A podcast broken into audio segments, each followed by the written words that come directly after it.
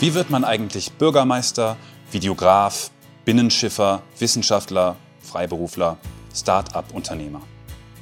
Wir sind Max und Sophie von Me2B und für euch unterwegs, um Persönlichkeiten zu treffen, von denen wir spannende Details, Anekdoten und interessante Hintergrundinformationen erfahren. Denn uns interessiert, wie sie ihre beruflichen und privaten Ziele erreicht haben, welche Umwege notwendig, welche Entscheidungen ausschlaggebend für ihren Lebensweg waren, wie sie mit Misserfolgen umgegangen sind, worauf es ihnen im Leben wirklich ankommt und mit welcher Haltung sie ihren Beruf ausüben. Ein Podcast, der aufklärt, Impulse setzt und Mut macht.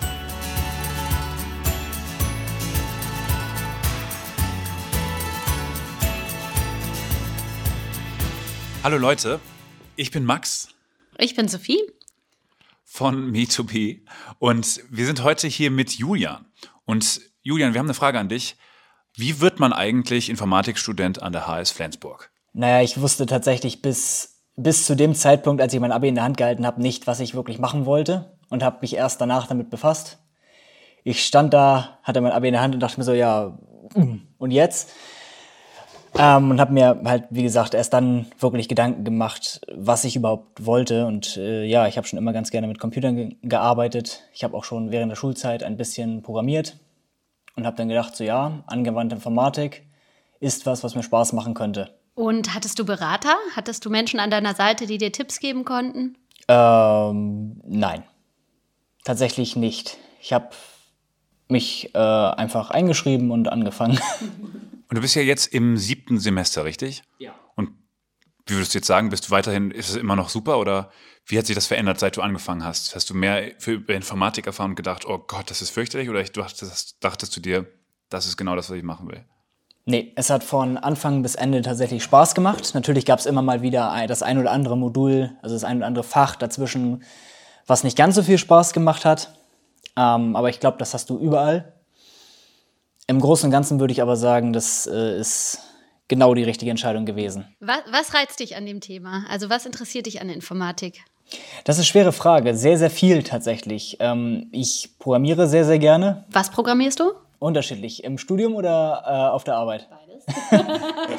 also im, im, Studium arbeiten wir sehr, sehr projektbasiert. Das heißt, in den meisten Programmierfächern kriegen wir am Anfang des Semesters ein Projekt und das arbeiten wir in Meilenstein ab. Und das ist dann auch dann unsere, unsere Endabgabe, wo, wo, von dem wir unsere Note bekommen. Ich habe in der Schulzeit ähm, kleinere Taschenrechner, so, so Spielkram, mhm. nenne ich das immer gerne, Spielkram programmiert. Mhm. Nichts, nichts Größeres, einfach nur ja, zum Beispiel Taschenrechner.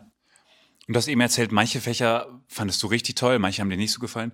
Was war so die ideale, was war die ideale Vorlesung, was waren die Vorlesungen, die dir nicht gefallen haben? Also was kann man sich da so drunter vorstellen? Ähm, das ist sehr, sehr subjektiv, je nachdem, was du für ein Mensch bist. Mir persönlich haben die äh, Sicherheitsvorlesungen am besten gefallen. Ich habe auch äh, vorher gerne mal äh, Wargames gespielt. Was macht man bei einer Sicherheitsvorlesung? Also für die Leute, die es, bei mir ist zum Beispiel gar kein Begriff. Ähm, unterschiedlich. Es hat bei uns angefangen mit äh, Einführung in die IT-Sicherheit und da wurden uns Angriffsszenarien erklärt und wir mussten ein, ein Referat darüber halten, über einen speziellen Angriff. Danach geht es aber im Schwerpunkt weiter. Ähm, den habe ich auch gewählt, Schwerpunkt äh, IT-Sicherheit. Und das ist sehr, sehr mathelastig, zumindest die Kryptographie-Vorlesung, Kryptographie 1 und 2. Mhm. Das ist im Grunde Mathematik, mhm. äh, Gruppentheorie und äh, elliptische Kurven, also Analysis. Mhm. Und nebenher hatten wir, neben diesen theoretischen Vorlesungen, hatten wir auch noch ähm, praktischere Sachen. Da durften wir zum Beispiel in Systemsicherheit ein, ein sicheres Programm schreiben. Das heißt, ein Programm in einer Sprache unserer Wahl durften wir enklavieren. Das bedeutet, ähm, dass es auf dem Prozessor selber sicher abläuft. Das heißt, ihr habt eure eigenen Antivirusprogramme entworfen, oder?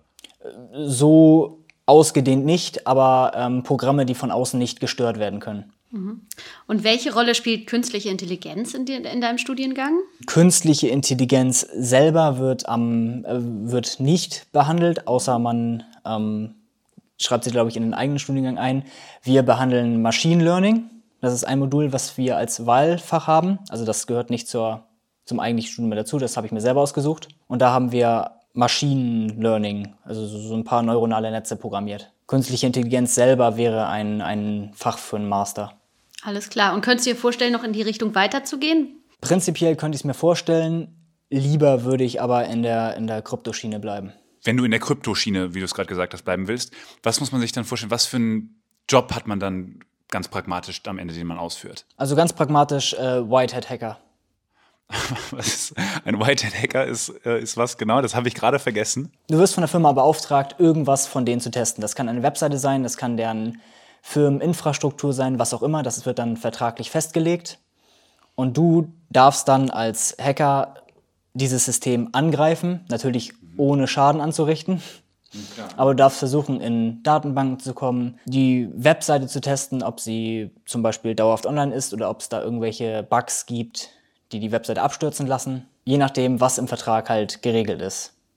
Doofe Frage, aber arbeitet man dann dauerhaft für diesen Konzern? Also ist man immer bei denen? Oder bist du praktisch ein Freiberufler, der von ganz Deutschland zum Beispiel engagiert wird, um die Sicherheit von den Websites zu, zu testen? Sehr, sehr große Firmen haben dafür eine, eine eigene Abteilung, die das 24-7 dauerhaft macht.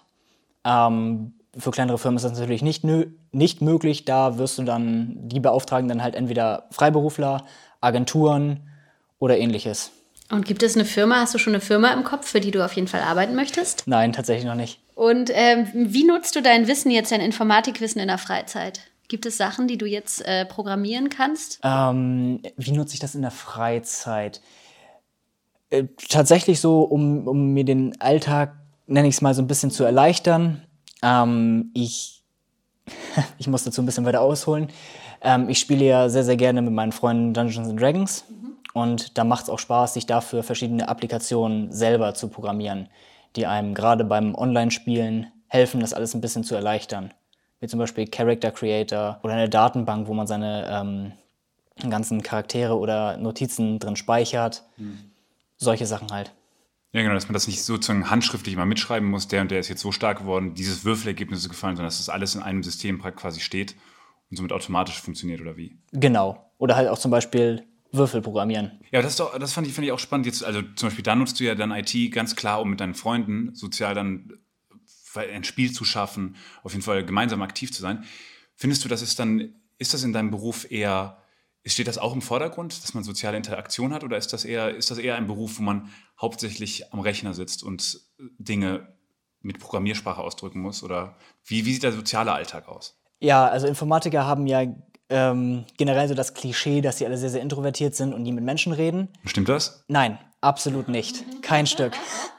Du hast als Informatiker ständig und andauernd Kundenkontakt und äh, Menschen, mit denen du dich kurzschließen musst. Nicht nur innerhalb von deinem Team, sondern außerhalb.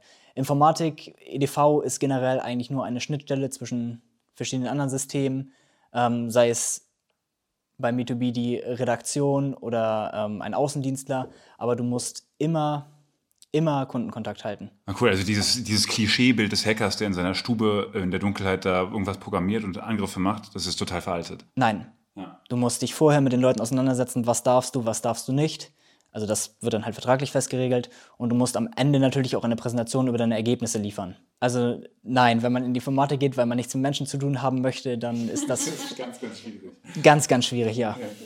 Ja, ja genau. Hast du Buchtipps? Hast du irgendwelche ja. Tipps für Leute, die sich für Informatik interessieren, die noch mal ein bisschen nachlesen können? Und also ich habe ein Buch, von dem ich sehr, sehr begeistert bin. Das ist nicht Informatik generell, sondern das ist so eine Pseudobiografie. Ähm, das heißt Ghost in the Wires von Kevin D. Mitnick. Das war der 1900, ich habe das Datum vergessen, das, der war damals zu ähm, den Zeiten, wo das mit dem Internet richtig losging, wo du dich noch mit Modem eingewählt hast, war das der meistgesuchteste Mann der Welt oder der meistgesuchteste Hacker der Welt. Ah. Ähm, weil er sich in sehr, sehr viele Großunternehmen gehackt hat. Nicht um irgendwie Schaden zu machen, sondern einfach nur, weil er Spaß dran hatte. Und das war vom FBI der meistgesuchteste Mann der Welt. Also er hat einfach gezeigt, dass es geht. Der wollte den Leuten klar machen, wie unsicher. Nein, das war für ihn eine einfach nur eine persönliche Errungenschaft. Er wollte zeigen, so ja, ich kann das, weil ich es kann. Und wie hat er sich, äh, wie hat er sich bemerkbar gemacht? Also die Sache ist, er wird sich ja eingehackt haben in diese Seiten und dann muss er irgendwie ein Signal oder ein Chaos hinterlassen haben, dass er, dass sie wussten, dass er da war. Ähm, nein, er hat sich meistens nur die ähm, die Sachen, die interessiert haben, das heißt äh, Codeabschnitte für sich selber gedownloadet in seine eigenen in seine eigene Hall of Fame sozusagen wenn irgendwas wollte. Ein neues Betriebssystem wurde entwickelt, da hat er gedacht, das, das brauche ich, das will ich haben. Einfach nur, weil ich es interessant finde, hat sich in die Firma gehackt, hat sich das Betriebssystem gedownloadet. Und ähm, ja, also sowas fällt im Normalfall eigentlich auf, wenn sich da Leute anmelden. Also sich in so einer Firma einzuhacken, ist tatsächlich weit über 25% Social Engineering. Sprich, Kontakt mit Menschen, du gibst dich als jemand aus, der du nicht bist, du gehst da rein, sagst, hey, ich bin Techniker, ich muss den und den PC jetzt mitnehmen. Als Beispiel jetzt einfach nur mal. Und im Nachhinein ist halt irgendwie aufgefallen, so, äh, ja, der gehörte da eigentlich gar nicht dazu. Oder er hat sich als jemand ausgegeben, der hat im Nachhinein gesagt, so, ja, ich, ich war das gar nicht. Glaubst du, es wird Maschinen geben, die uns halt da generell weit überlegen sind, beziehungsweise die auch fühlen können oder ähnliches? Also Maschinen, die uns überlegen sind, äh, prinzipiell ja, auf jeden Fall. Es mhm. gibt ja, ähm, um mal als Beispiel zu nehmen, StarCraft, ist euch das ein Begriff? Das ist ein ähm, Strategiespiel von Blizzard. Da wurde vor ein paar Jahren eine KI entwickelt, die das Spiel besser spielt als jeder Pro-Spieler. Aber halt nicht nur so ein bisschen besser, sondern kommt man nicht mehr ran. Okay. Und wie wär's, also zum Beispiel ganz klar auf die Frage, zum Beispiel beim Fühlen, glaubst du, dass es, glaubst du, das ist machbar? Das äh, weiß ich nicht. Es ist bestimmt möglich, Gefühle zu simulieren. Ich weiß nicht, die Frage ist sehr, sehr, schwierig, sehr, sehr schwierig, ob, ob es einer KI antrainiert werden kann, zu wissen, dass sie existiert und einen Selbsterhaltungstrieb hat. Ich persönlich glaube, dass es möglich ist, aber ich weiß nicht, wie weit wir davon weg sind.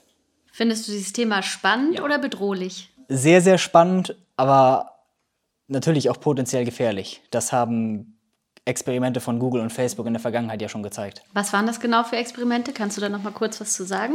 Ja, um es einmal anzuschneiden, es gab mehrere Experimente, wo ähm, künstliche Intelligenzen einfach aneinandergereiht wurden und gesagt, äh, unterhaltet euch mal miteinander.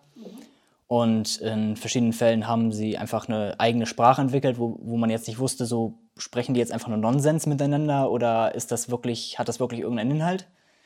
Ähm, und weil man das halt nicht wissen konnte, hat man das Experiment abgebrochen. Ähm, bei einer anderen Geschichte sollten zwei künstliche Intelligenzen ebenfalls miteinander reden über einen gesicherten Kanal, wo man sich reingeschaltet hatte, also wo man eine Hintertür offen gelassen hatte und diese beiden künstlichen Intelligenzen hatten es innerhalb von Sekunden geschafft, diese Hintertür zu schließen und einen, einen privaten Chatroom zu machen, wo man nicht mehr rangekommen ist. Das heißt, die beiden haben sich da unterhalten und keiner wusste, worüber oder was eigentlich und haben auch gesagt, fahren wir lieber runter. Stecker gezogen. Ja, ja ähm, also ja, auf jeden Fall bedrohlich.